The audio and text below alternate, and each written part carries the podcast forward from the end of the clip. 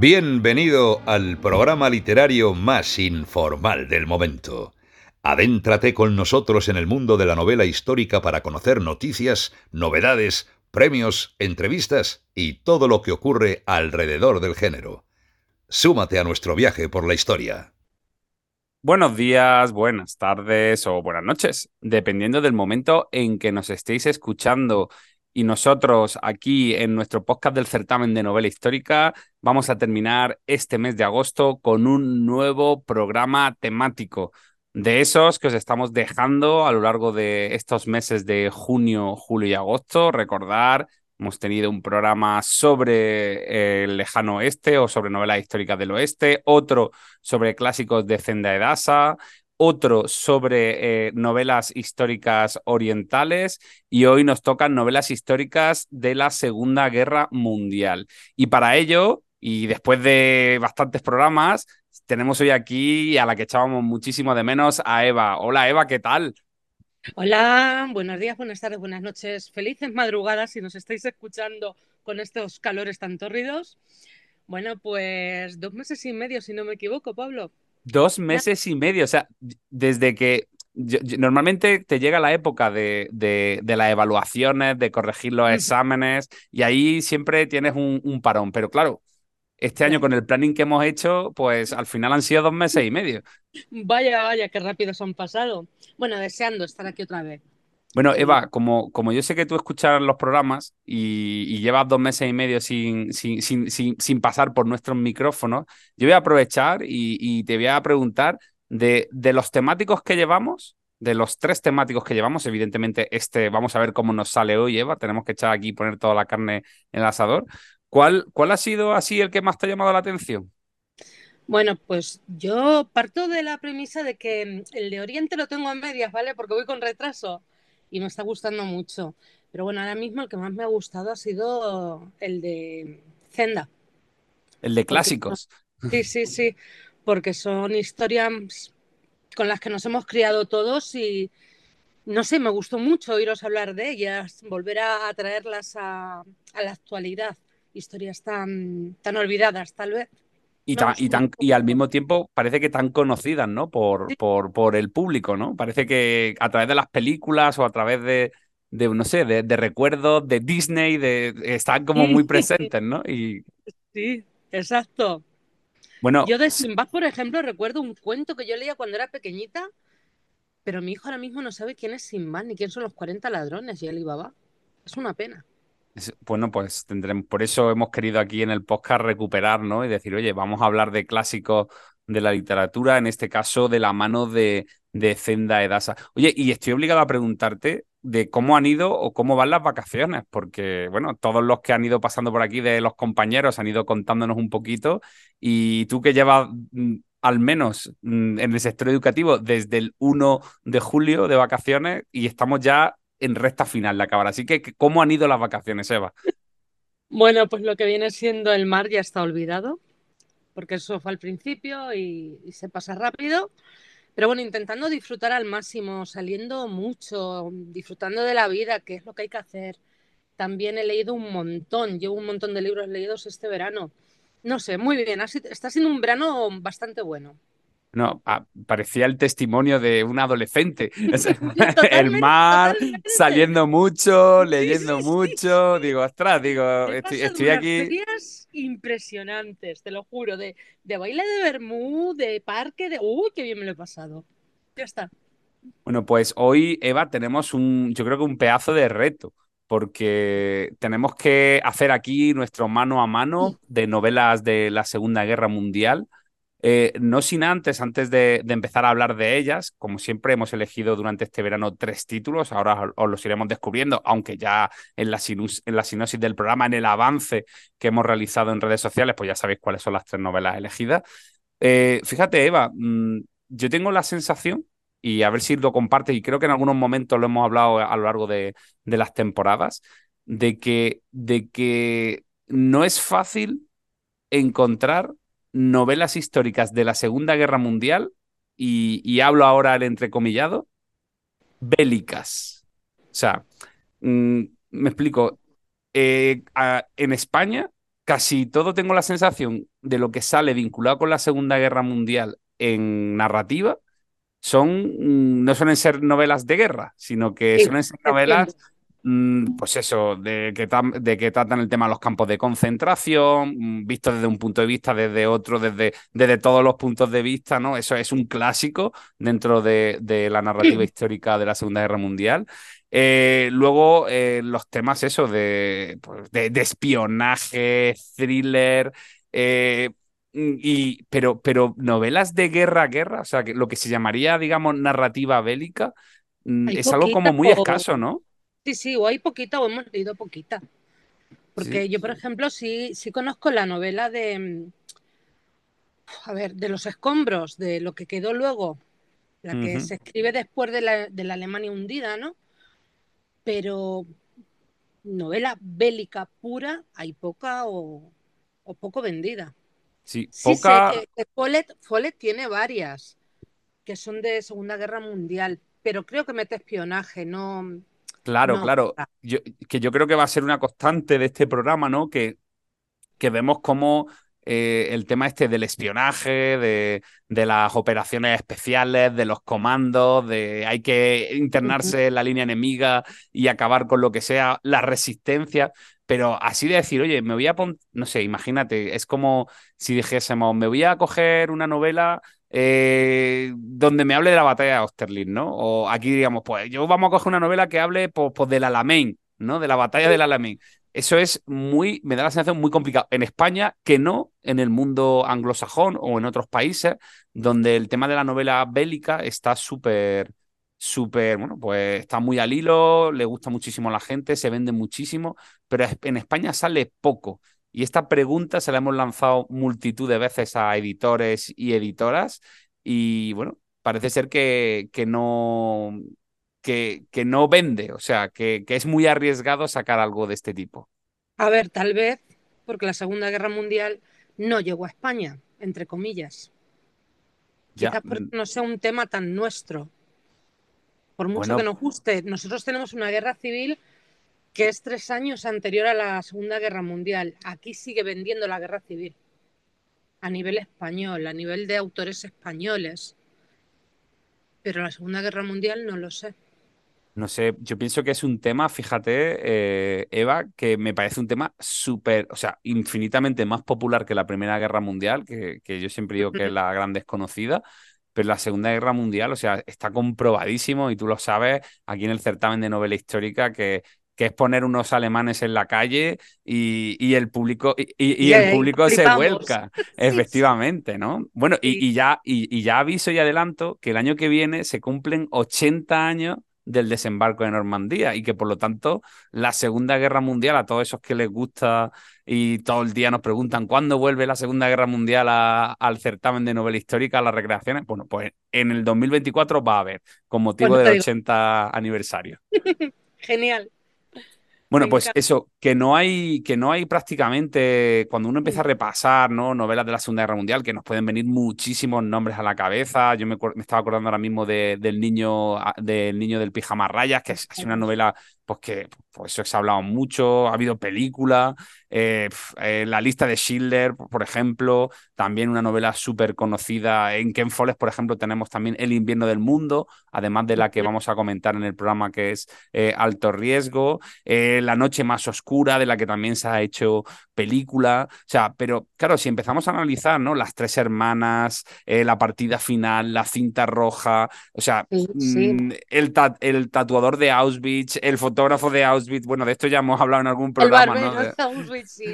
tenemos a todo el sindicato ahí metido eh, con novelas, eh, pues como van siempre muy al hilo, ¿no? Entonces, yo voy a aprovechar este programa para reivindicar eh, que, que, que, se hacen novelas en Europa de tipo bélico y que, y que aquí no, no nos llegan y que, pues a mí personalmente me gustaría bastante, que sí que hay escritores en España que, que están intentando cultivar ese género, y yo me acuerdo, por ejemplo, ahora de Daniel Ortega, que, que, ha venido a presentar en, en, un par de ocasiones al certamen de novela histórica.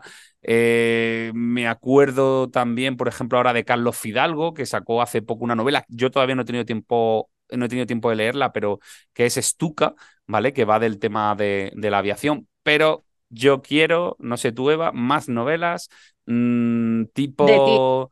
Sí, hermanos de sangre. Queremos más hermanos de sangre, queremos más salvar al soldado Ryan, queremos más Fury, ¿no? Que, que, bueno, que, que, que, lo que normalmente nos están, digamos, proporcionando las editoriales en general en, en lo que van saliendo aquí en España.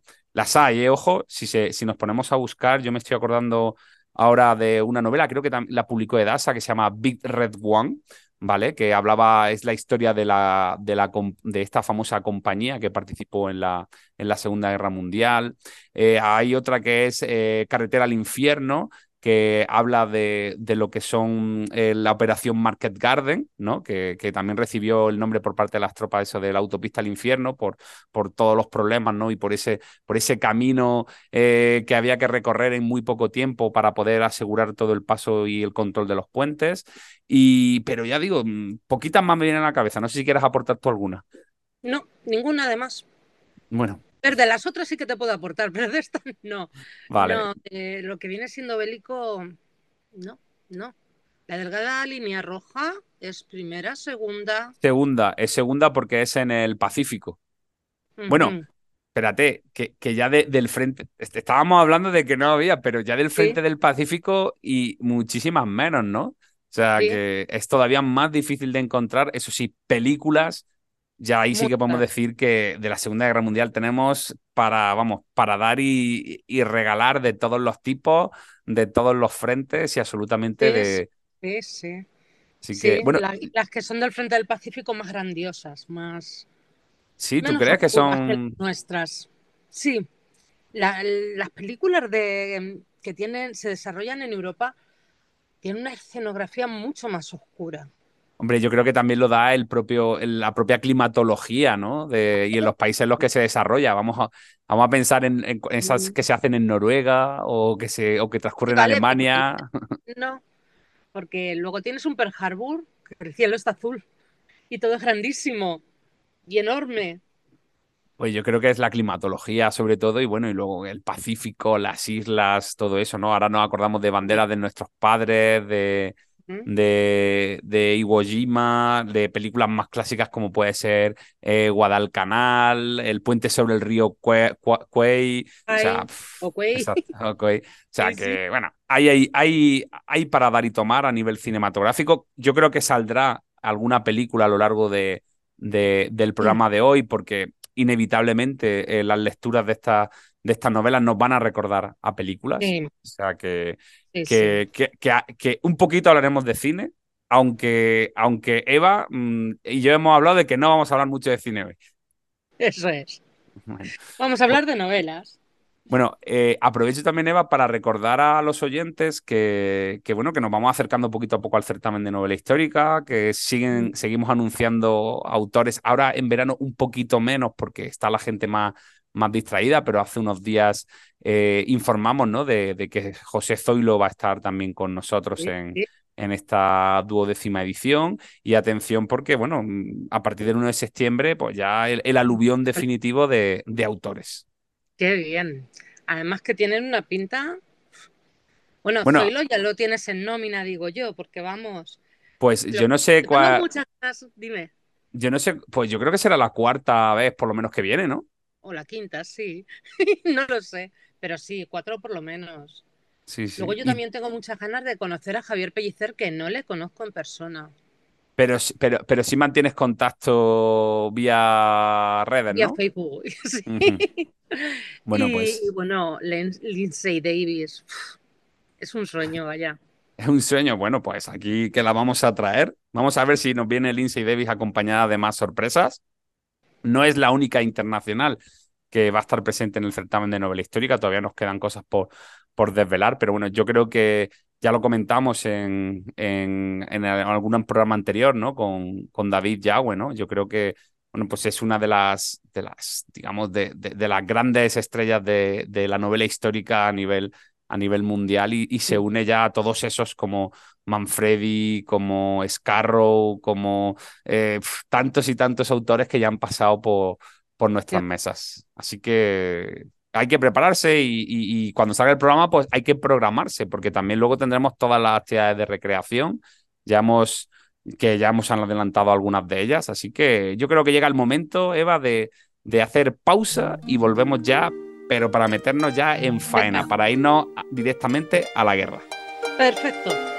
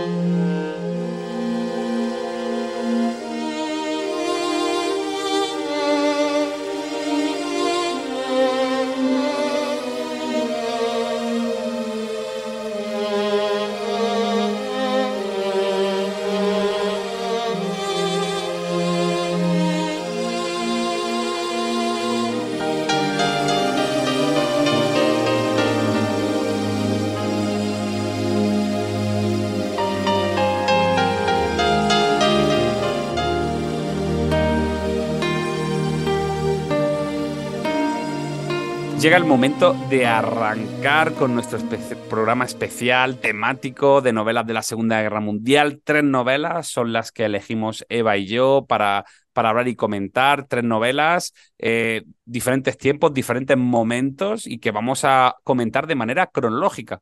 Cuando decimos cronológica es según el momento en que se está desarrollando la acción dentro de la Segunda Guerra Mundial. O sea, que vamos a empezar desde la novela que nos lleva más atrás en la Segunda Guerra Mundial. Y esa novela, esa primera novela mm, que nos va a introducir ahora Eva es Corazones de Piedra de Simon Scarrow, un clasicazo de nuestro podcast. Y dejamos a Eva pues, que nos presente la novela. Todo tuyo, Eva, vamos con ella. Venga, pues Corazones de Piedra es una novela que ya tiene sus años, ¿no? Y yo no la conocía y, jo, Pablo, te tengo que dar las gracias porque me ha encantado. Ha sido Sí, no la, no, la, tenía, no la tenías ubicada, ¿no? Yo sí, pero tú no, ¿no?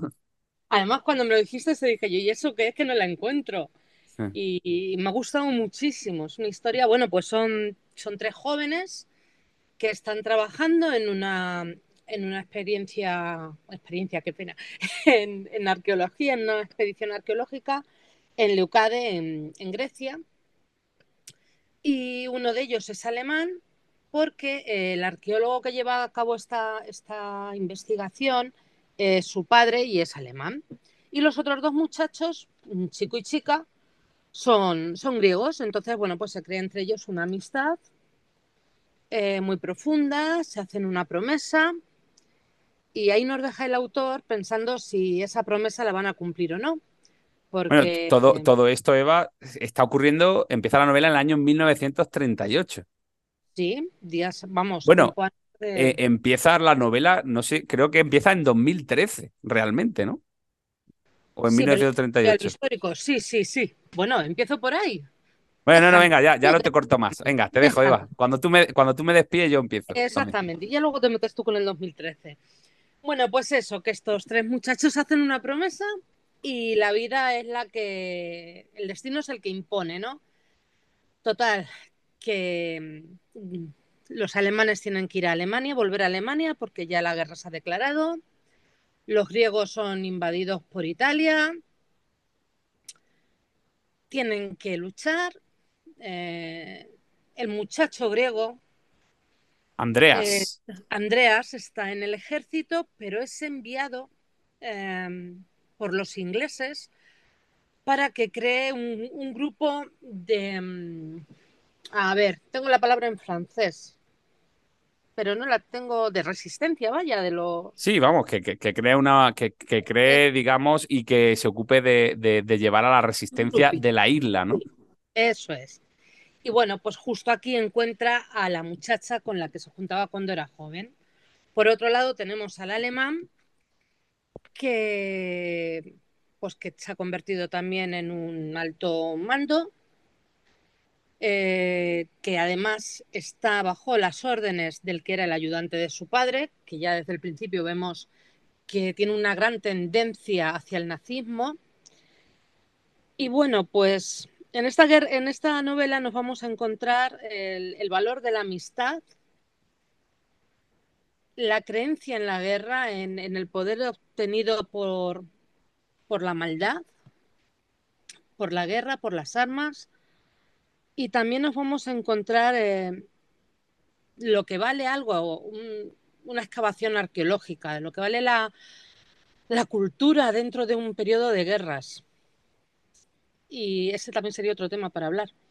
Pero bueno, y todo esto viene porque un alemán en 2013 eh, se pone en contacto con una mujer inglesa a la que conoce por internet y simplemente le pregunta si ella es la nieta de... Ayúdame con el nombre de la abuelita. Eli. Eli. Eli. así la llaman normalmente, Eli. De Eli, ¿no? Sí.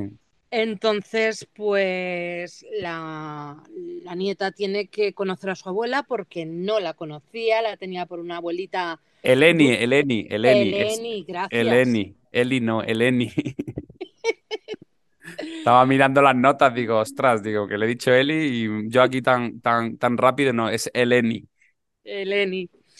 Pues eso, que, que Lenny tiene que mostrarse a su, a su nieta tal y como es, porque su nieta no la conoce. Entonces Eleni empieza a contarle su pasado y, la nieta pues decide contárselo al alemán, que entre los dos eh, recrean el pasado de, de sus abuelos y entonces pues van conociendo paso a paso lo que sucedió hace 60 años o 70 años.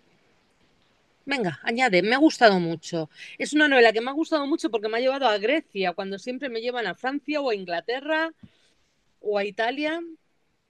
Bueno, mm, yo quizá ese sea, de mi punto de vista, el, elemento más interesante para mí de, la novela. Uno de los elementos más curiosos es que el escenario que decide Simon Scarrow, para aquellos que no los conozcáis, si no escucháis el podcast, pues Simon Scarrow es uno de los grandes escritores actualmente de novela histórica en el mundo anglosajón, conocido sobre todo por su saga de Cato y Macro, pero que son muchísimas las novelas que están escritas por él y publicadas concretamente por Edasa, como La espada y la cimitarra, Sangre en la arena, eh, luego tiene también la serie de Napoleón versus Wellington o una serie juvenil que se llama Gladiador.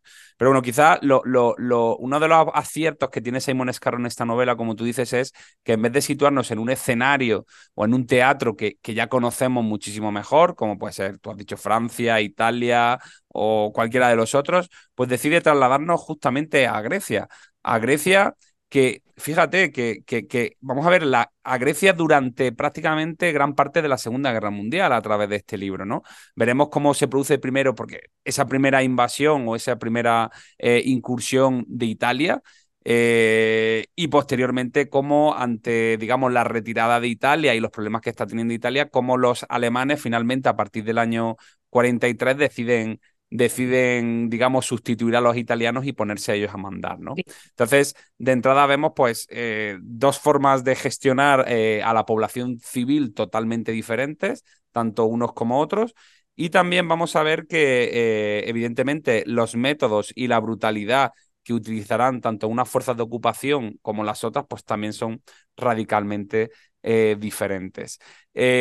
fíjate que, que, que la novela nos va a estar llevando adelante y atrás todo el tiempo. Porque por eso he dicho, eh, empezamos en 2013, efectivamente. A mí eso me, me, chocó mucho, Eva, no sé si a ti te pasó, pero cuando empiezas a leer la novela y empieza en el año 2013 y te, y te das cuenta de que vamos a tener eh, avances y retrocesos, ¿no? Se intenta, como tú dices, a través de esa investigación que está realizando Peter, bueno, un descendiente de Peter Muller, ¿no? Para saber, para saber, porque al final el, el, elemento que, que, está buscando este descendiente de Peter Muller, para que los oyentes lo sepan, y está reflejado desde prácticamente el principio de la novela, es la tumba de Odiseo. O sea, lo que está buscando esa, esa, esa excavación arqueológica en Leucade es concretamente la tumba de Odiseo. O sea, la obsesión de este arqueólogo alemán era encontrar esa tumba que tenía que existir y bueno, desgraciadamente, eh, cuando parece que la ha encontrado, las excavaciones se detienen, se tienen que volver a Alemania y evidentemente, pues... Eh, pues eso, la vida de los personajes eh, va a ir derivando por un lado y por otro. Fíjate que, igual que me parece súper original el, el, espacio donde quiere desarrollar la opción, me parece, Eva, que, que, en esta ocasión Simon Scarrow no le saca todo el rendimiento que le podía sacar. Voy a explicarme.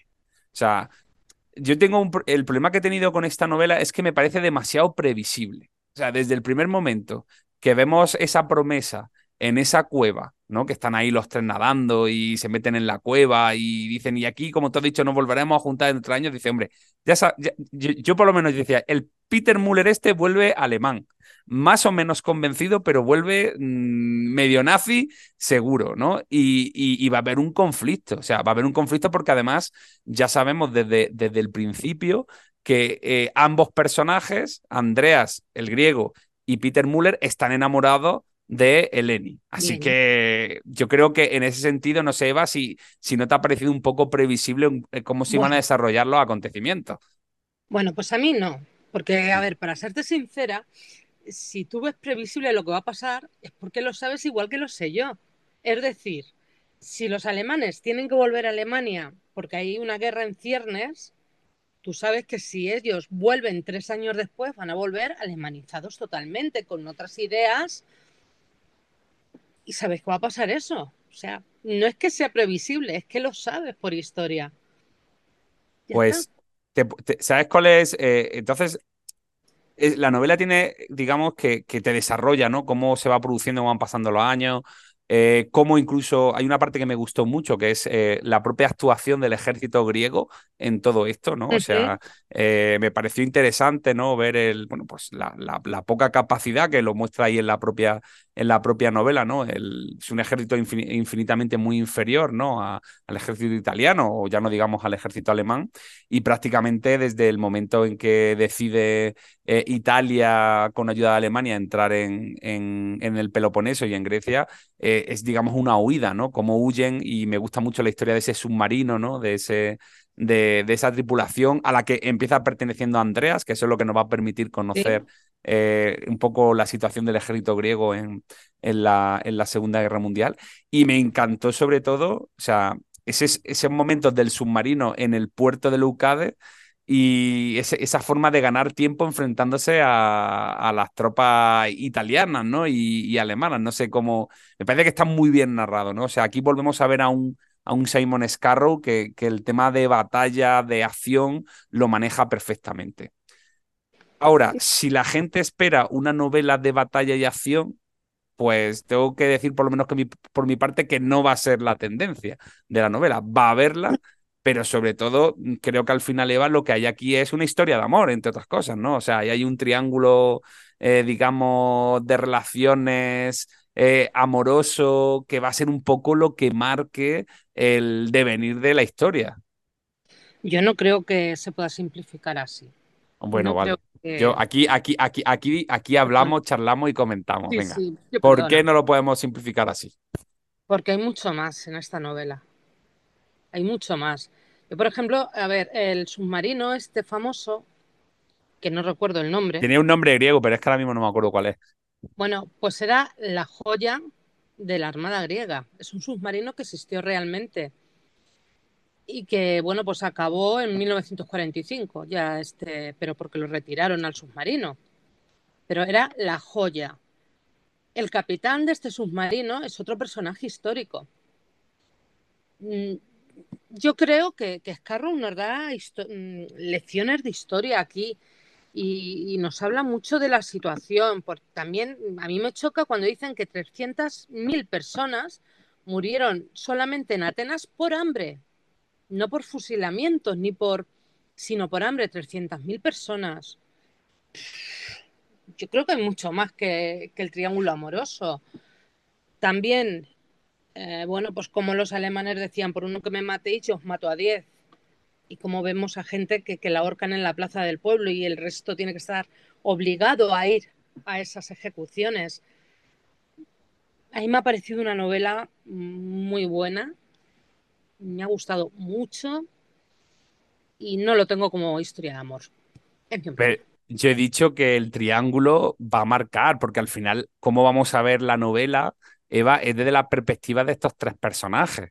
Eh, y sobre todo de Eleni, y de, y de Andreas, ¿no? Porque casi que a Peter Muller hasta la mitad de la novela no lo volvemos a recuperar, ¿no? O sea, tiene que pasar toda la etapa italiana para que Peter Muller vuelva y, y, entre de nuevo en, en, acción.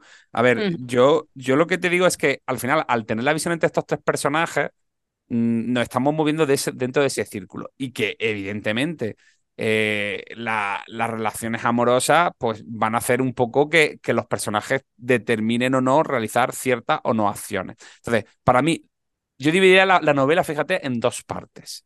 Una primera parte que me parece que es la que a mí más me ha gustado, que es eh, hasta la llegada de Peter Muller a la población.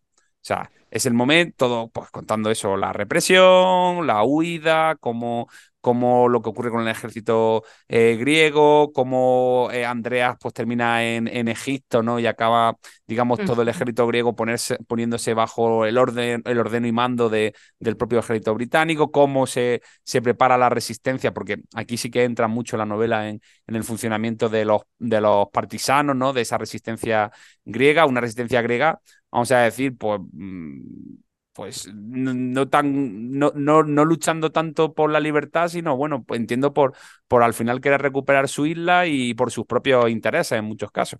Y, y también es curioso, perdona que te, interrumpa, eh, cómo, cómo, esta resistencia no van todos a una. Quieren echar al enemigo, pero para seguir en una guerra interna, para, para, porque había unos que querían al rey y otros que querían una república.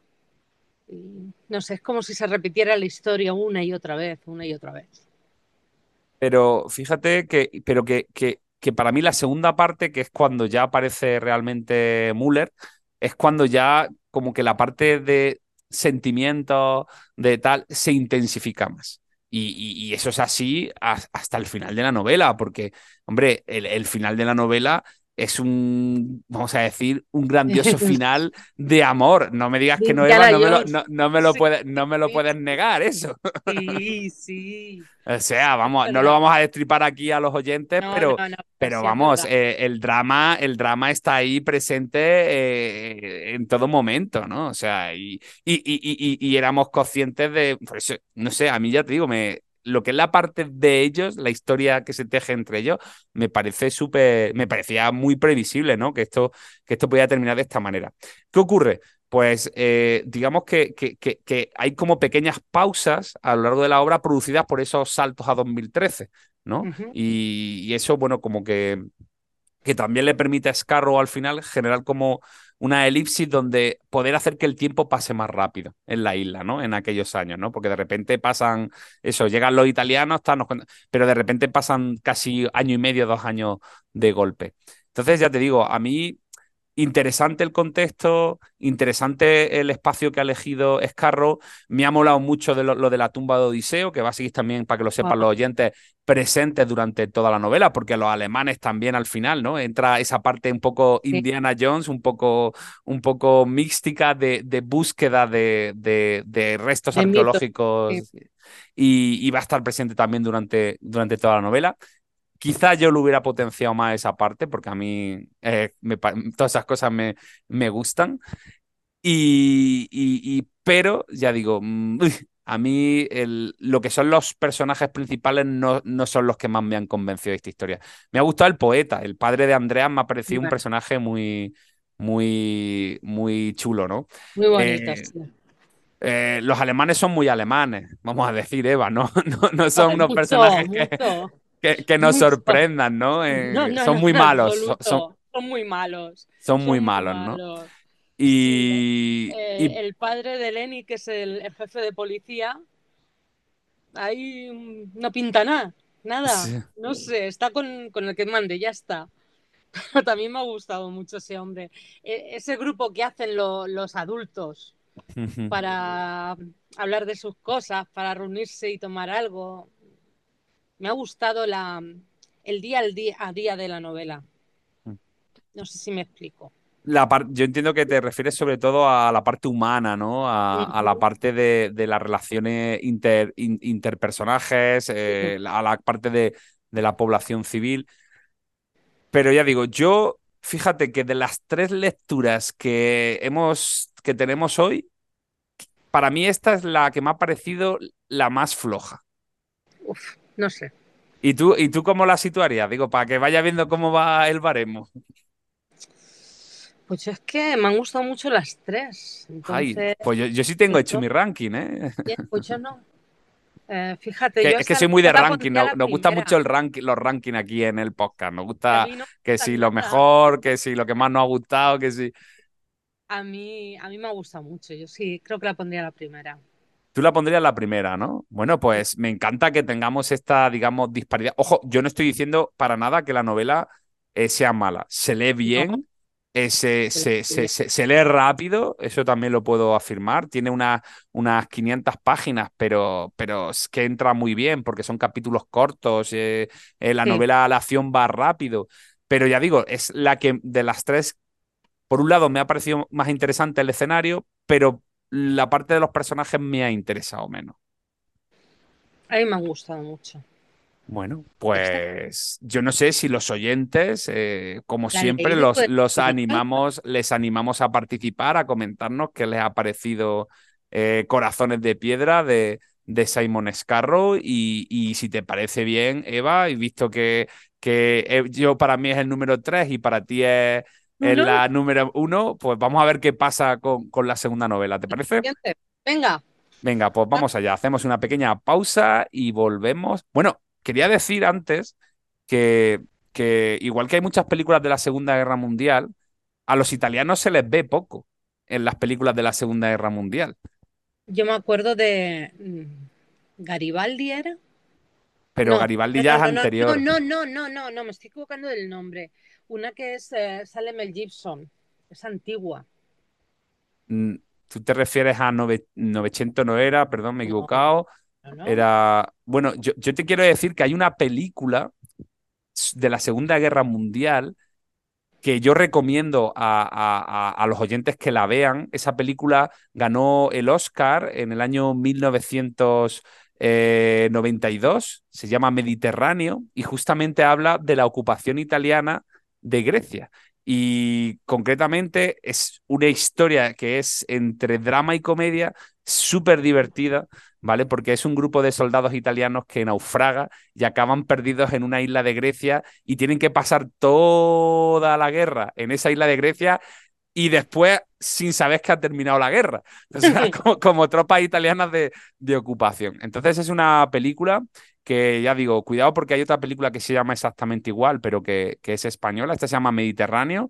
Es, una película del año 1991 y su director es Gabriele Salvatores. Entonces, si, la, si los oyentes tienen la oportunidad de verla, que se la apunten. Y además tiene una música eh, que, bueno, eh, que, que, la han escuchado. Lo que, la, la, música que ha dado entrada a este comentario de la novela es, pertenece a esa, a esa película de Mediterráneo. Así que que no se la pierdan. Único inciso cinematográfico que hago, Eva, en esta novela yo.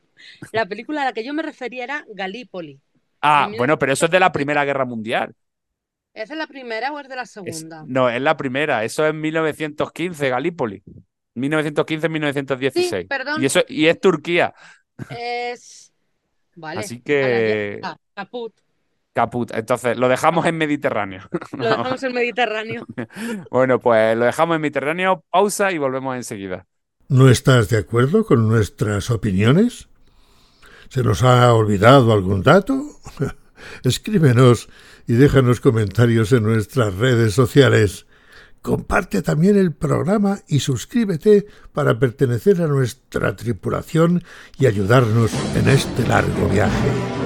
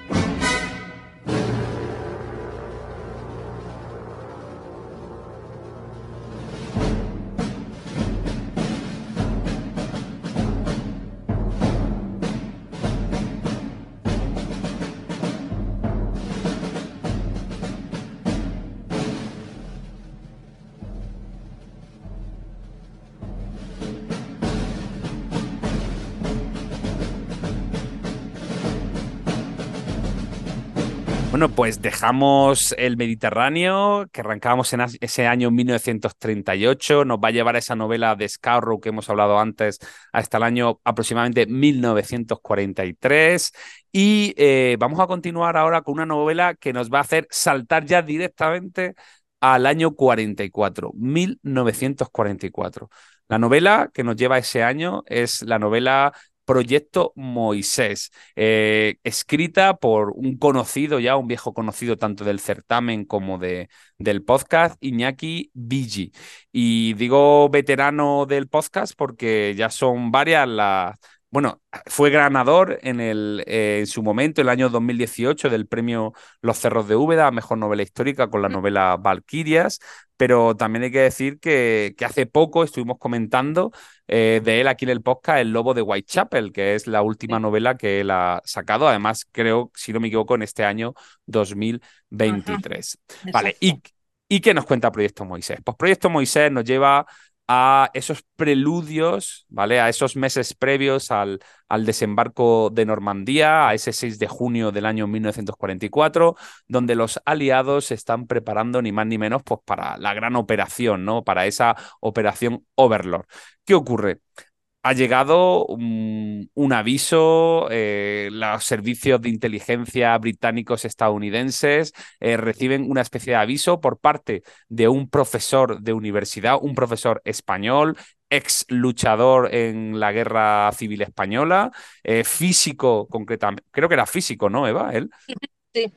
Pues le llega como una especie de les, les, dice a los aliados que, bueno, que, que, parece ser que hay un profesor, un genio, ¿vale? Alemán, que parece ser que ha desarrollado, o va diciendo por ahí que, que ha desarrollado para los alemanes un arma que va a hacer que toda esa operación que están preparándose, esa operación, ese desembarco de Normandía, ese, futuro desembarco de Normandía, pues lo puede echar al traste.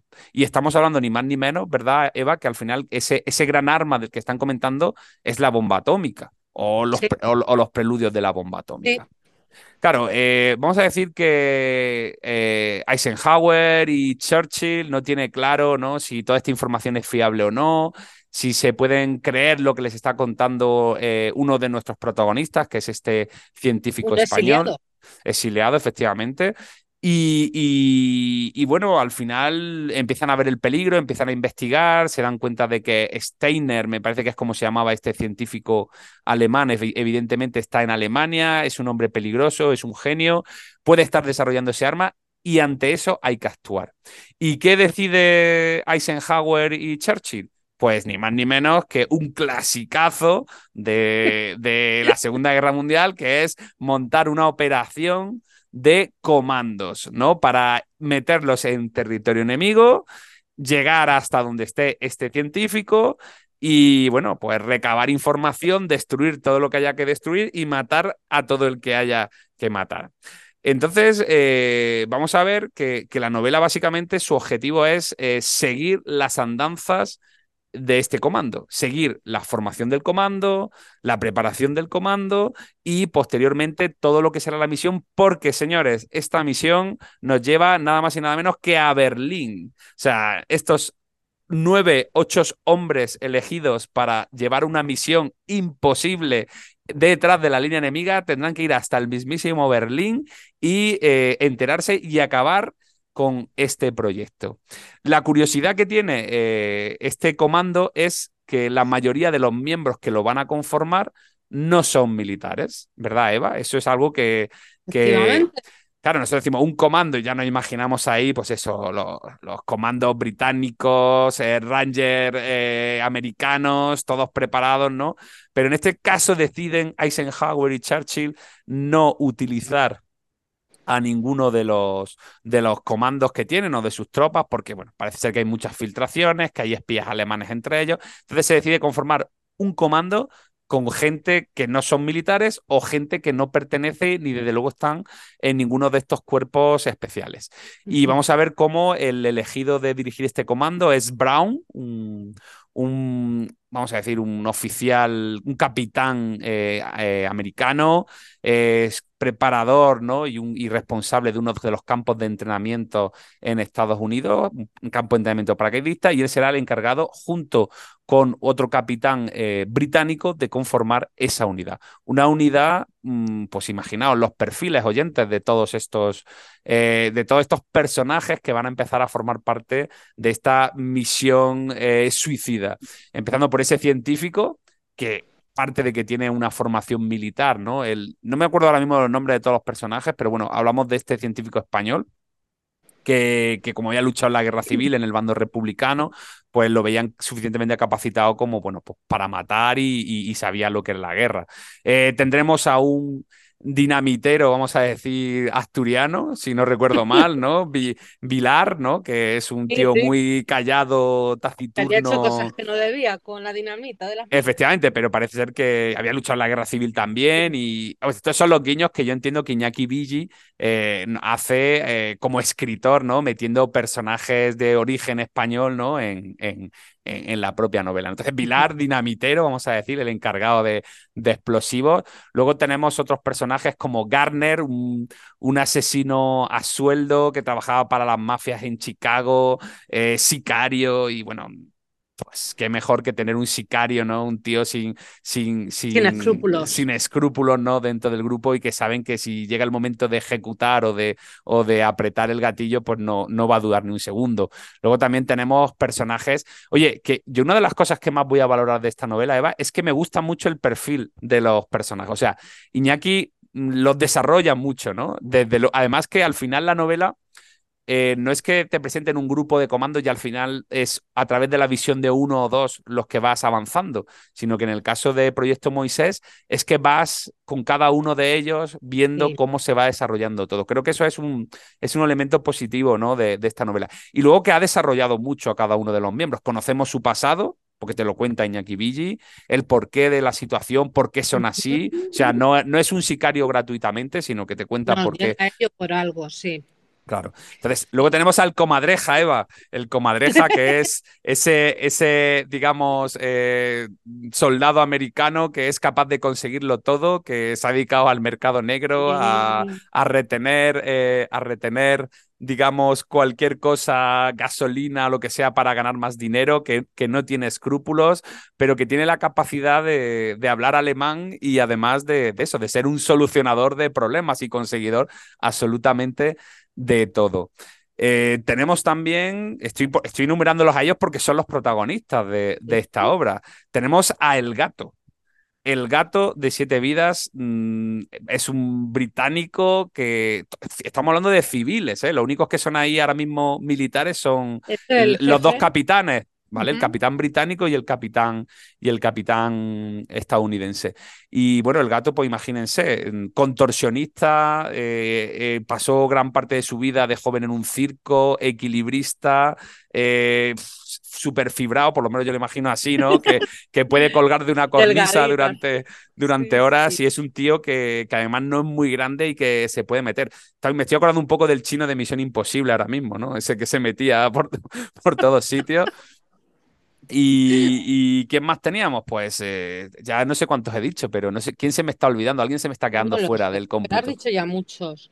Y yo creo que lo pues importante de esto es que todos esos personajes eh, son indisciplinados, mm, irresponsables, son desahuciados por de la sociedad y que Brown tiene que, que entrenarles y que hacer de ellos un, un comando que, que, consiga el objetivo tan difícil. Y, y, a Brown le da exactamente igual que no sean militares, sino que lo mm. que confía es que en cada uno en lo suyo es muy bueno, que además eh, eh, digamos, los servicios secretos alemanes y la inteligencia alemana no los conoce y no tiene absolutamente ninguna información sobre ellos, eh, que no tienen ningún contacto prácticamente la o sea, eh, de hecho, mm, casi todos acaban dentro de este comando casi a la fuerza, ¿no? Brown, digamos, va a ponerlos prácticamente contra las cuerdas y le va a decir, mira, es que tienes dos opciones, o te presentas a esta misión suicida o en cuestión de unos días por las circunstancias que sea, pues vas a acabar ahorcado, ¿no? O, delante de un parón de fusilamiento.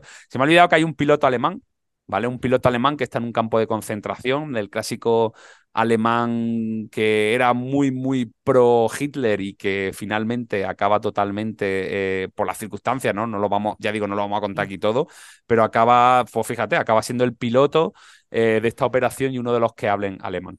Eh, bueno, mm, todos ellos, ya digo, los vamos a ver evolucionar, desarrollarse, ser un equipo totalmente eh, donde de inicio eso no puede salir bien, es imposible porque los caracteres, eh, las circunstancias de cada uno y eso es una bomba relojería, pero que al final, pues oye, van a enfrentarse a esta misión y nos van a llevar a un viaje, eh, me parece que, que fíjate, quizá, y seguramente Iñaki nos escuche, quizá de las tres novelas era la, la novela de la que con menos expectativas partía yo y me lo he pasado muy bien leyéndola, Eva. Yo, bueno, esta novela la tengo leída hace algún tiempo, la he repasado ahora. Y para mí, Proyecto Moisés fue una sorpresa, fue una grandísima sorpresa. Por lo que hablábamos antes, Pablo, una novela bélica escrita aquí. Em, me gustó mucho, me pareció súper original eh, la elección de los personajes es escandalosamente atractiva, porque por eso te coge un minero del norte de España. ¿Quién te va a coger un minero del norte de España, no? Hombre, no siendo español es difícil, ¿no? Que hubiera pensado un escritor anglosajón, voy a buscarme a un... No, ya no a un minero, a un rumano de ahí de centro. Además de un país que sí que sí. Pues eso, que me ha gustado mucho. Es una novela además muy ágil, muy entretenida, no te aburre. Muy bien. Sí, yo ya digo. Pues muchos recuerdos a una película, pero prefiero no comentarla ahora. Vale, bueno, eh, de todas formas, el propio Iñaki eh, lo dice al final del libro, comenta que, que, esta novela es, nace de, de todas esas tardes eh, delante del televisor viendo películas como Los Doce del Patíbulo, Los Violentos de Kelly, Los Cañones de Navarone, eh, o sea, mm, y que es normal, como dice él, que el lector le acudan caras, personajes, momentos de, de absolutamente todas estas estas películas, ¿no? Pero bueno, yo, creo que, el gran valor en este caso es eso, el, eh, lo bien conformado y lo bien trabajado que están estos personajes, como digo, este comando de estos hombres que, que, nos, van a, que nos van a meter en el corazón de, de la Alemania nazi, ¿no? En una misión que de entrada eh, no se sabe si va a servir para algo o no, porque no llega a estar claro en ningún momento si, si realmente hace falta hacer esta operación o no. Eh, de mano, además, que de la mano de un Brown, que es el, digamos, el máximo responsable de, de este comando, que no tiene experiencia eh, de guerra, sea, será entrenador, será preparador de, las tropas que están participando en el conflicto, pero jamás ha entrado en batalla, o sea, para el propio Brown, digamos, es un reto. Y luego me parece que, que, los sentimientos de los personajes eh, están bien jugados en la novela. O sea, al final se, se, se, no sé a ti, Eva, si tienes ese recuerdo, pero, pero le coges cariño a todos, ¿no? Incluso eh, a los que tienen. A los que tienen perfiles mucho más, eh, digamos, que dice, sea el comadreja este o el Garner, este, un sicario. O sea, al final empatizas con todo, ¿no? Algo que quizá no sucedía cuando veíamos todas esas películas, porque siempre al final se centraba esos comandos, ¿no? Que, que, que actuaban en estas, en estas películas en dos o tres personajes y el, y el resto eran atrezo, ¿no? Yo creo que, que al final aquí Iñaki ha querido que todos, absolutamente cada uno de los miembros, sea protagonista. Sí. Para mí, eh, antes de que me preguntes, sí. es la segunda en el ranking. Es la segunda en el ranking, me cago en la madre, es la segunda en el ranking. Bueno, pues, oye, para mí es la segunda en el ranking. Ahí estamos de acuerdo tú. ¡Hombre! Ahí, ahí estamos totalmente eh, de acuerdo que en mi ranking de las novelas de este, de esta, de este podcast temático es la segunda. Luego, mm, Iñaki, pues se ve que controla bien la información. Hay, quizá, fíjate, eh, Eva, quizá hay momentos en los que no debería de meter tanta información. O sea, que a veces intenta explicar hay algún párrafo de vez en cuando que, que como que intenta explicarnos cosas al lector que seguramente la mayoría tenemos bastante claras con respecto a información de la Segunda Guerra Mundial. No sé si tú recuerdas que esto pasase o no pasase, pero esa sensación sí, lo sí la he tenido yo en algún momento. Puntual, pero sí la he tenido. A ver, bueno, pues algo sí, pero es verdad que cuando una novela a mí me da extra de información, no me importa, a no ser que me cargue toda la novela de extra de información. No, no es algo que yo destacaría de esta novela. Bueno, pues yo si tuviese, y si Iñaki nos escucha, eh, yo haría una pregunta que te voy a lanzar a ti, quizá a lo mejor no me la contestas, pero yo le preguntaría por su ranking de personajes, ya que hemos empezado antes con ranking, digo, ranking de, de, de, personajes, Iñaki, ¿cuáles son los personajes con los que mejor te lo has pasado de este comando?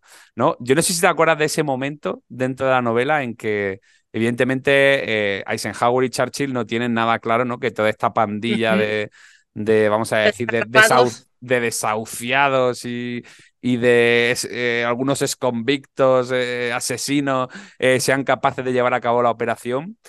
Y, y como en todas estas, pasan algunas de estas películas que hemos hablado antes, ¿no?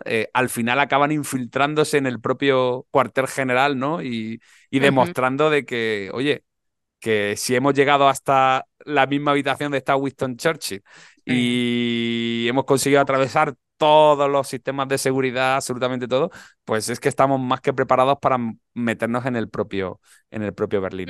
esa escena me pareció súper, también me pareció divertido.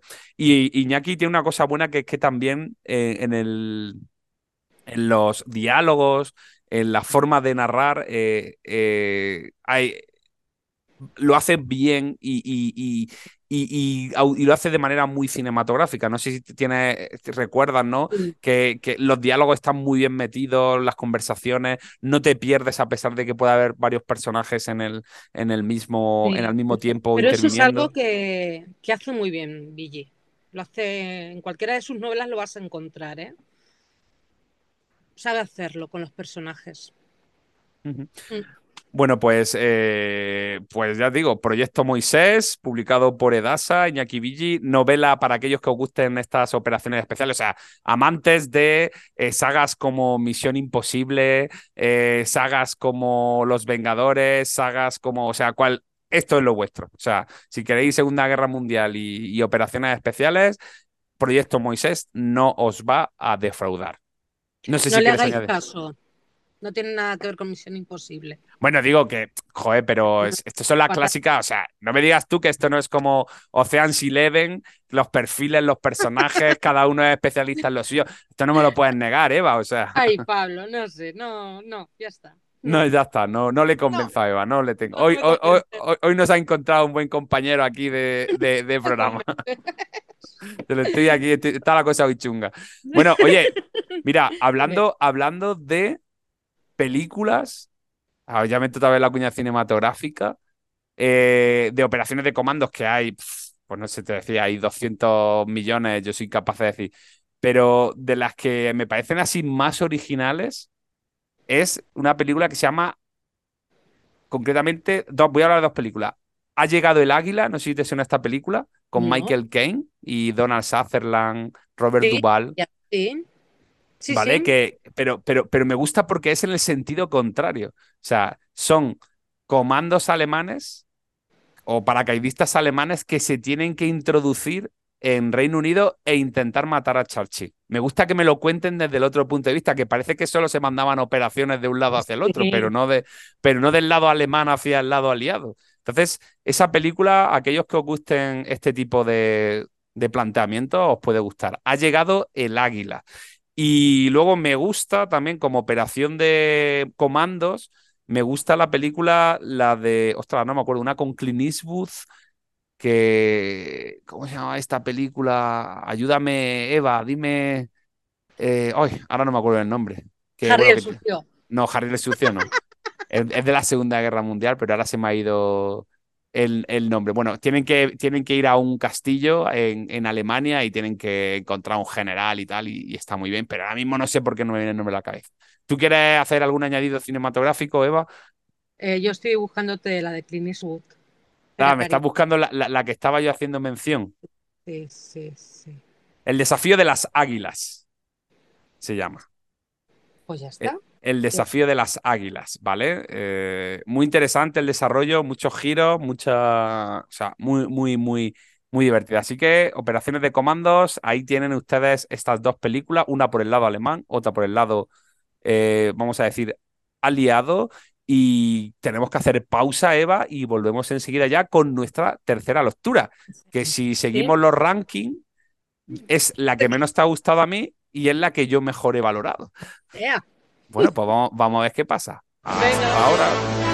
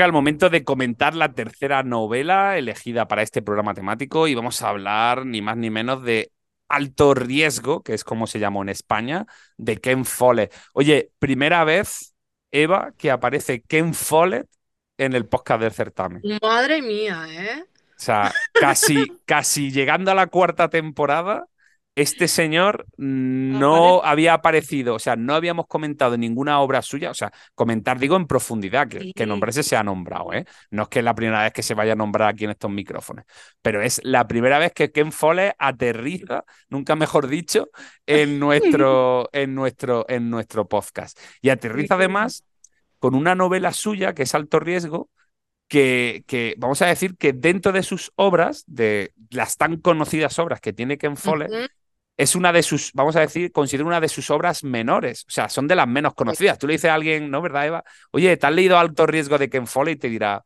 pues es que no sé ni lo que es, ¿no? Ahora dice Los Pilares de la Tierra, El Invierno del Mundo, eh, y todo el mundo eso lo conoce, ¿no? Bueno, pues eh, Eva, voy a contarles a los oyentes de qué va eh, Alto Riesgo, ¿vale? vamos a situarnos, ahora sí, hemos dicho que estábamos avanzando de manera cronológica, y vamos a situarnos que ahora la acción de, esta, de este libro va a transcurrir justo poquitos días antes del desembarco de Normandía. Empezamos en, Grecia hasta el año 1943, del 38 al 43 fue cuando tenemos la novela de Scarrow, pasamos justamente al año 44 con Proyecto Moisés, pero son no son unos días antes, sino que son unos meses antes del desembarco en Normandía, y esta se va a desarrollar justamente unos días antes. ¿Cómo empieza la novela? Pues la novela empieza ni más ni menos que con una acción de la resistencia francesa atacando un, eh, un palacio o un espacio de comunicaciones alemán pero con la mala suerte que esa operación, que, que era muy importante, que, que, había que acabar con, con ese centro de comunicaciones para que cuando llegase el desembarco mm, las comunicaciones de los alemanes pues no fueran bien, estuvieran totalmente eh, hechas polvo, pues el, el, el, asalto a ese centro de comunicaciones por parte de la resistencia es un auténtico desastre no el, el MI6, la inteligencia británica, eh, no, no había informado de que había tantas tropas alemanas en el interior del edificio, o sea, no había informado de muchísimas cosas. Y lo que nos va a ocurrir es que la operación sale hecho un desastre y de esa operación, vamos a decir, solo sale prácticamente con, con vida y por su propio pie un miembro de la resistencia. Ese miembro de la resistencia es Felicity, ¿vale? Flick, que es como la van a llamar a lo largo de la novela. Y Flick eh, sale de la operación, tiene que volver rápidamente eh, a Londres para informar de lo que ha pasado y, y, bueno, sigue siendo, lo que se encuentra Flick es que acabar con ese centro de comunicaciones sigue siendo prioritario para los mandos aliados. Y Flick lo que va a intentar hacer es montar rápidamente, con muy pocos días, un comando, o sea, un grupo nuevo, eh, elegido solamente en donde van a participar mujeres. ¿Por qué? Porque el objetivo de esta operación es que la única manera que ven viable de poder entrar a ese centro de comunicaciones sin ser detectado es como limpiadoras del complejo. Por lo tanto, necesita solo mujeres y en muy pocos días tiene que buscar esas mujeres. Y evidentemente va a necesitar una experta en comunicaciones para saber dónde tiene que hacer saltar las cosas por los aires o no. Va a necesitar a una dinamitera vamos a decir, alguien que sepa manejar explosivos, va a necesitar también alguien que tenga la suficientemente sangre fría como para, pues eso, para, pues para matar, ¿no? Y, entonces, como están ustedes viendo, oyentes, nos puede recordar un poco a la novela que hemos estado comentando antes, ¿no? Lo único, y que a diferencia de la novela de, de, de Iñaki, el desarrollo de los personajes es muchísimo menor. Sí. Por lo menos de, o sea, no, no entran tantos detalles, te dan detalles, pero no, no, no, y no vamos a ver la novela desde, desde, el, desde el punto de vista de cada una de, o sea, la acción, lo que ocurre desde el punto de vista de cada una de ellas, sino que al final vamos a bascular sobre todo alrededor de Flick, que es esa líder de ese, de ese grupo especial que se ha montado, ¿no? Que ha montado el EOE, ¿vale? El Servicio Especial de Resistencia, etcétera, en, en, suelo, en suelo alemán.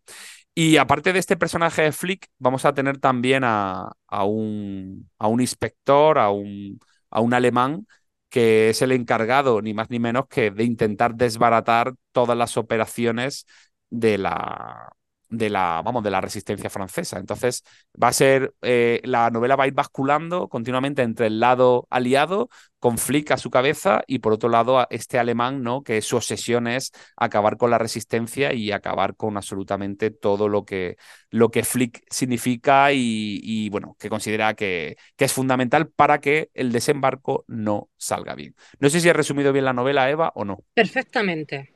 Vale, Eva, pues te voy a dejar. Venga, te dejo hablar a ti. Cuéntanos, Eva. Venga. ¿Cómo has visto Alto Riesgo de Ken Follett?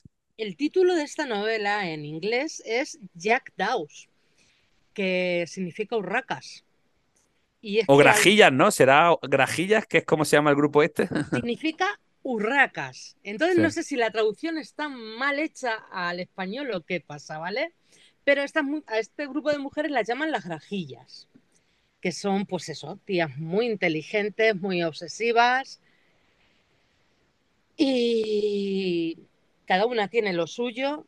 Yo puedo decir que yo me he enamorado de Greta.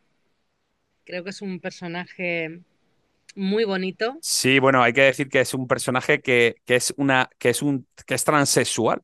Sí. O sea, encontramos que una de las personas que va a conformar el grupo, la experta en telecomunicaciones, que necesitan por narices tenerla, y ese es uno de los problemas que va a encontrarse Flick a la hora de conformar el grupo, pues resulta que es un hombre. Es un hombre y que lo que pasa que, que bueno, que, que, es transexual. Entonces, incluso las propias miembros del grupo no van a saber que, que, es transexual. Sí.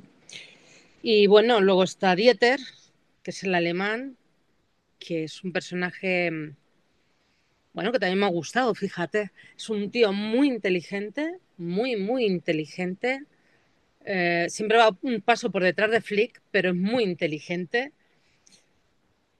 Y me, me dejaba muy descolocada el hecho de, de, lo malvado que era, lo cruel que podía ser, pero que luego sintiera pena por sus víctimas. Pero, pero tú crees, Eva. Pero él primero ejecutaba. Pero, pero, pero fíjate que yo pienso que, que en este caso el personaje alemán que nos presentan, ese perseguidor, o sea, me parece un personaje con, con grises. O sea, no, yo no lo considero que sea malo malísimo. Es más, eh, él, a él mismo le repudia ¿vale? Muchas de las cosas que va a tener que hacer durante, durante la novela y así lo, lo dice, ¿no? Y me, parece un personaje interesante porque está lleno de matices, ¿no? Pero, y mm. luego me parece que el juego, o sea, no sé si te ha pasado, ¿no? Pero eh, ese personaje me ha gustado mucho, sobre todo cuando empieza a analizar a, cada uno de los miembros de la resistencia que tiene delante cuando tiene que interrogarlos, cuando tiene. O sea, y, te, motiva, te, motiva, perfectamente por dónde lo ataca, ¿no? Acuérdate de esta señora, de esta señora mayor que ayudaba a la resistencia, que no es que la torture. O sea, la tortura como cree que debe de. Como cree que sería una tortura, que es simplemente no dejándola ir al servicio y dejándola en medio de un montón de gente sin poder ir al servicio, ¿no? Para que se lo haga encima, ¿no? Como diciendo, esto, esto es lo que realmente va a hacer que esta no se derrumbe. Mm. Por eso te digo que es un tío muy inteligente, pero yo no creo que sintiera lástima, no sé. Es un loco. Mm, él ejecutaba y torturaba y no tenía piedad de nadie. Y luego era cuando sentía la piedad. A su mujer le está, a su mujer con sus hijos en Alemania le está poniendo los cuernos. Bueno, pero yo creo que, que él está un poco el. Porque él no, vamos a decir, no es un personaje pro Hitler, o sea, no, es un nazi, vamos a decir, no es un nazi, él es simplemente es un ex, bueno, es un era inspector de policía, que lo suyo es muy bueno y por lo tanto el ejército alemán, porque al final él, pertenece al ejército alemán, no pertenece a la Gestapo, eh, lo que él está haciendo es investigar, ¿no? Y, bueno, hace su trabajo como, como cualquier otro, no, porque la descripción que vemos en toda, me da igual, en Corazones de Piedra, en Proyecto Moisés, cuando nos hablan de la Gestapo, lo que vemos es mm, nazis, ¿no? Nazis puro y duro, sin, sin, sin, sin ningún tipo de miramientos, crueles, eh, ejecutores. Y yo creo que el personaje de aquí que encontramos en la novela de Ken Follett es un personaje mucho más eh, comedido, con, con, muchos matices, que a mí me ha resultado como enemigo, porque vamos a decir que al final es, es el, el, malo ¿no? de, esta, de esta novela, que su única misión es intentar que la resistencia eh, consiga, pues eso, sus objetivos. A mí me ha encantado. O sea, me ha parecido un personaje muy, muy chulo. Oye, un, final, un final alucinante del colega esto, me encanta. Sí, sí. Oye, ¿y no te ha parecido muy bien como Ken Follett nos cuenta todo el tema de la resistencia? O sea, ¿no te ha parecido que, que, estaba muy bien armado y muy bien estructurado? Sí, bueno, pues eso a mí me ha, Sí que yo, al fin y al cabo, soy muy inculta en historia, ¿no? Yo voy aprendiendo conforme leo. Pues esto de que la resistencia eran pequeños grupúsculos que estaban unidos, pero solo una persona sabía del resto. Mm, me ha gustado mucho cómo nos lo ha enseñado y, la dependencia que había. ¿Ves? Una cosa que no me ha gustado es lo fácil que, en la novela em, se ve cómo la resistencia cae ante los interrogatorios. Me explico, no aguantan los interrogatorios, no aguantan las torturas. No, lo que pasa que también lo que creo que cuenta ahí un poco Flick es decir, oye, es que es que la mayoría de la gente que forma la resistencia no son, no son profesionales, o sea, no, no es gente curtida. Entonces, eh, aparece incluso al principio de la novela, ¿no? Te hablan de, de esa de esa novia, ¿no? Que se ha echado y dices tú, bueno, esta muchacha con, con 20 años, sin experiencia ninguna, está la resistencia. Y la propia, y la propia Flick lo dice, ¿no? O sea, según ha ido avanzando la guerra y cada vez más cuando se ha ido viendo que los alemanes eh, van a perder, más gente se ha ido sumando, ¿no? Más gente incluso por, por intentar al final incluso limpiar su... podía pasar después. Claro, porque han sido, han sido colaboracionistas con el régimen nazi y, y, piensan que ahora entrando en la resistencia y ayudando un poquillo y haciendo unas cosillas, pues ya su expediente eh, iba a ser intachable, ¿no? Entonces, claro, es que habla, te habla de personas mayores, te habla gente que, que o sea, es que es normal, no, no, no, no tienen, no, no cuentan con esa preparación, ¿no? Con esa preparación de, de o sea, ni psicológica, ni, ni con esa motivación que, que, tiene el resto. Entonces, claro, ante un interrogatorio, ante una tortura, se acaban derrumbando, ¿no? Y sobre todo ante este personaje que sabe perfectamente, date cuenta, que, que, que, consigue la información incluso sin tortura, ¿no? Y yo, yo eso te lo compro. Pero tenemos al Michel, que es el marido de, de Flick, que ese es un tío experimentado. Y también a la primera de cambio. pero porque comete un error, Eva. El error es el amor. O sea, ese, ese, ese, va a ser el error, ¿no? O sea, porque al final a, todo, a todos les pillas y ocurre lo mismo, ¿no?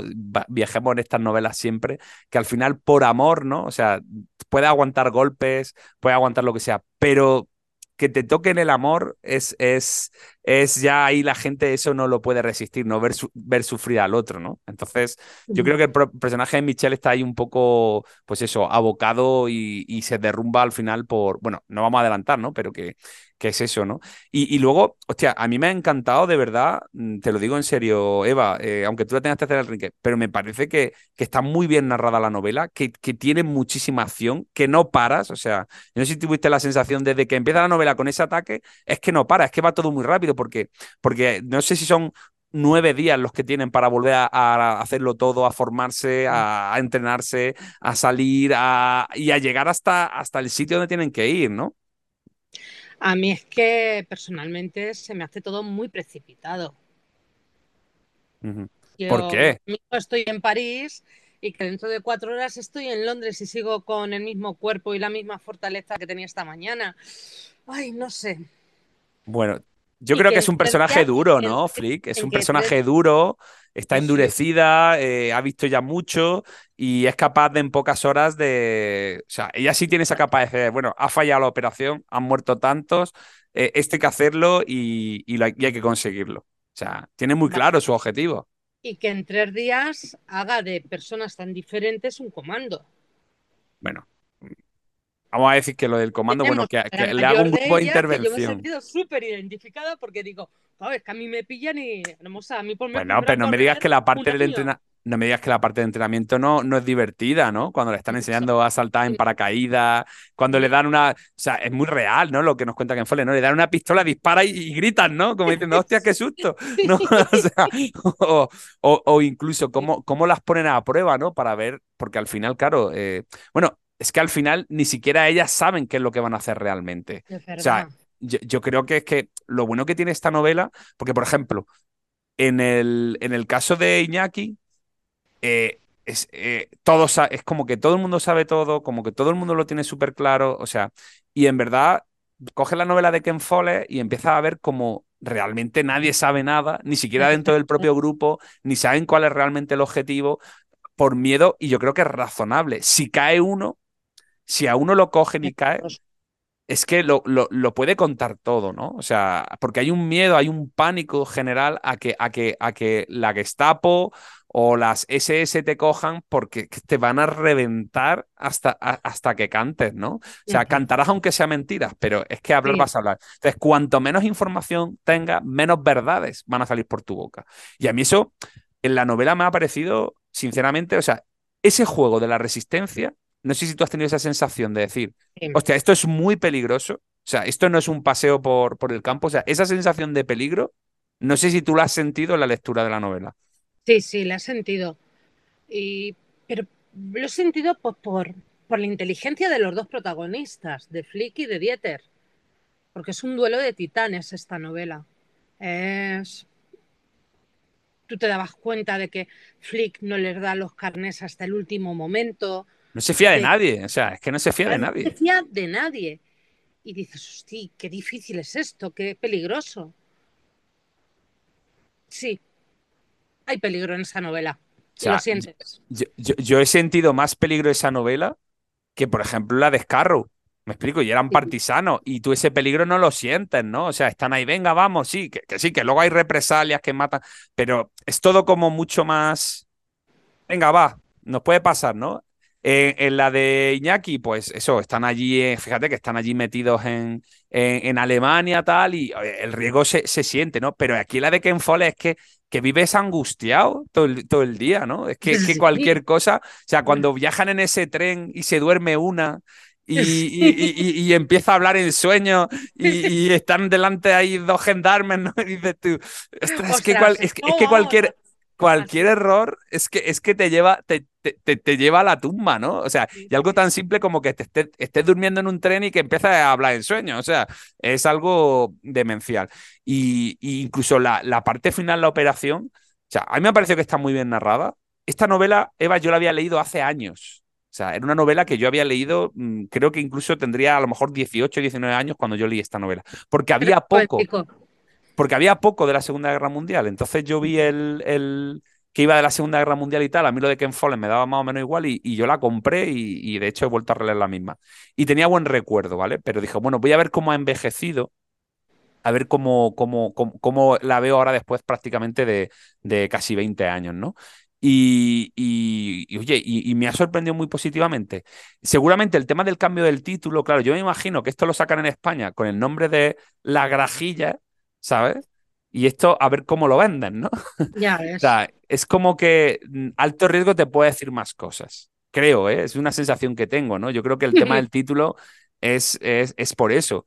Ahora, eh, yo he visto las portadas, mm, las portadas anglosajonas de esta novela y, me parece que cuentan mucho más y dicen mucho más que, que, las portadas, por ejemplo, que están utilizando en España, ¿no? O sea, me da, una me da la sensación de que no dicen absolutamente nada. Y eh, tú ves la de Jack Down, ¿cómo se llama allí?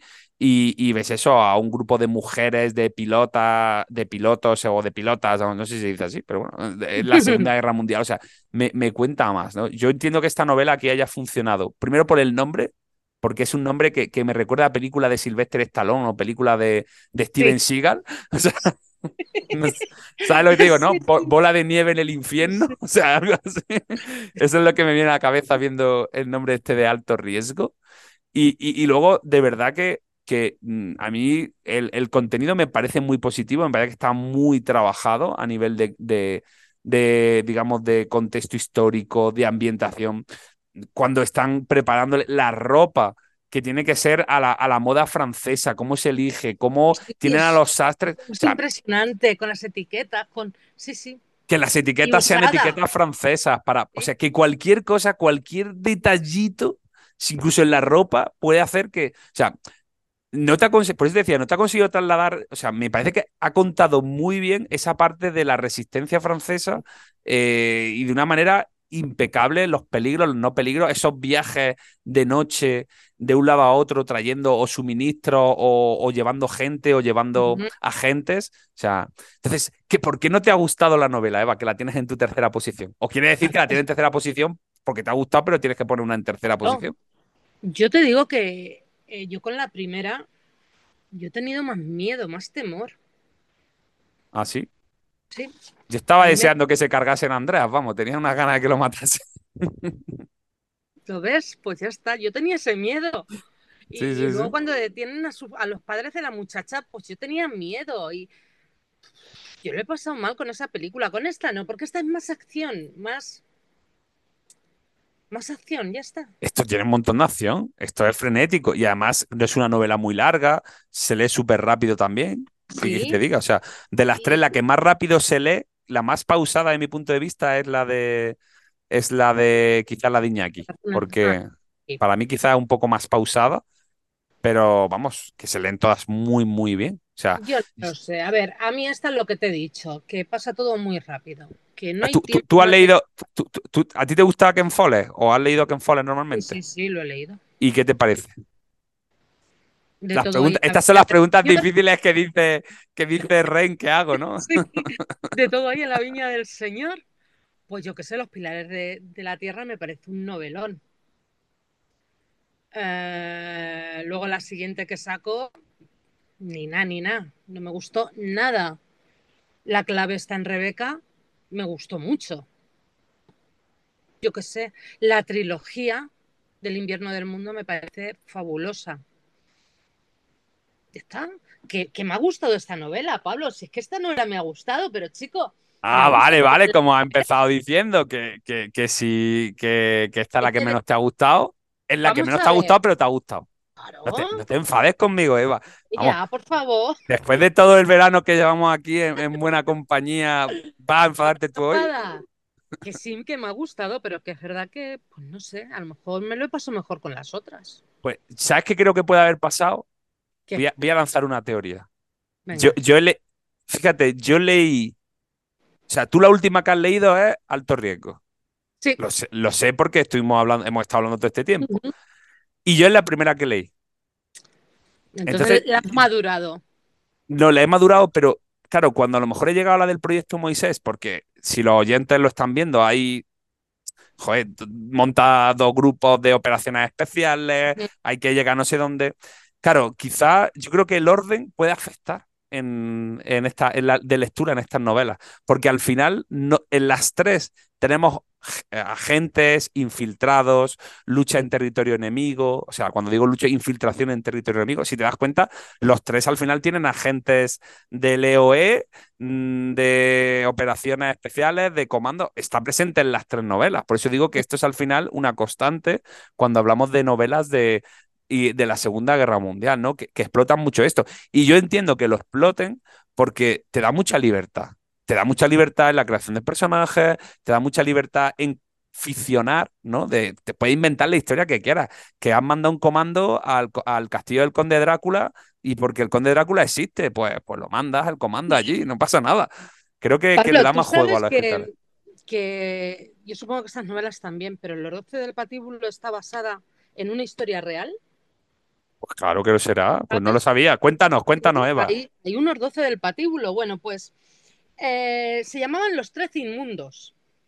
Los Trece Inmundos era un grupo de paracaidistas, que era de lo mejorcito del ejército, como te puedes imaginar, rebeldes, insubordinados, de todo, que bueno, pues que los, juntaron en un grupo, que les regañaban, les castigaban, vamos, que eran lo Desacato, arrestos. Vamos. Y estos estuvieron en el desembarco de Normandía y luego en otros escenarios de la Segunda Guerra Mundial. Se pintaban la cara con pinturas de guerra y se cortaban el pelo en una cresta como los indios Mohawk para inspirarle más miedo a los enemigos. Sí, es lo que hicieron los, Pathfinder que se llaman en, normalmente, ¿no? Que son de las primeras tropas que, fueron lanzadas en paracaídas eh, sobre, sobre Normandía, ¿no? Bueno, pues el grupo original son los tres inmundos.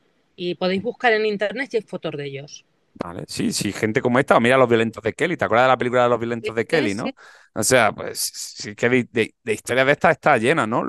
Yo creo que lo difícil al final, y yo lo que valoro de tanto de la novela de Iñaki como la de la de Ken Follett, es que después de haber visto tanto, haber leído tanto, que llegue una novela de estas y, y, oye, y te enganche y te, y te sorprenda, pues es muy, muy positivo, porque son historias que, que todos hemos visto o algo nos han contado o algo hemos leído, y entonces que, que, que yo agradezco que se hagan este tipo de obras y, y, también agradezco que, que, se hagan obras pues, de guerra, o sea, que, que no, no, que, no nos la da, que no nos la dan las editoriales españolas.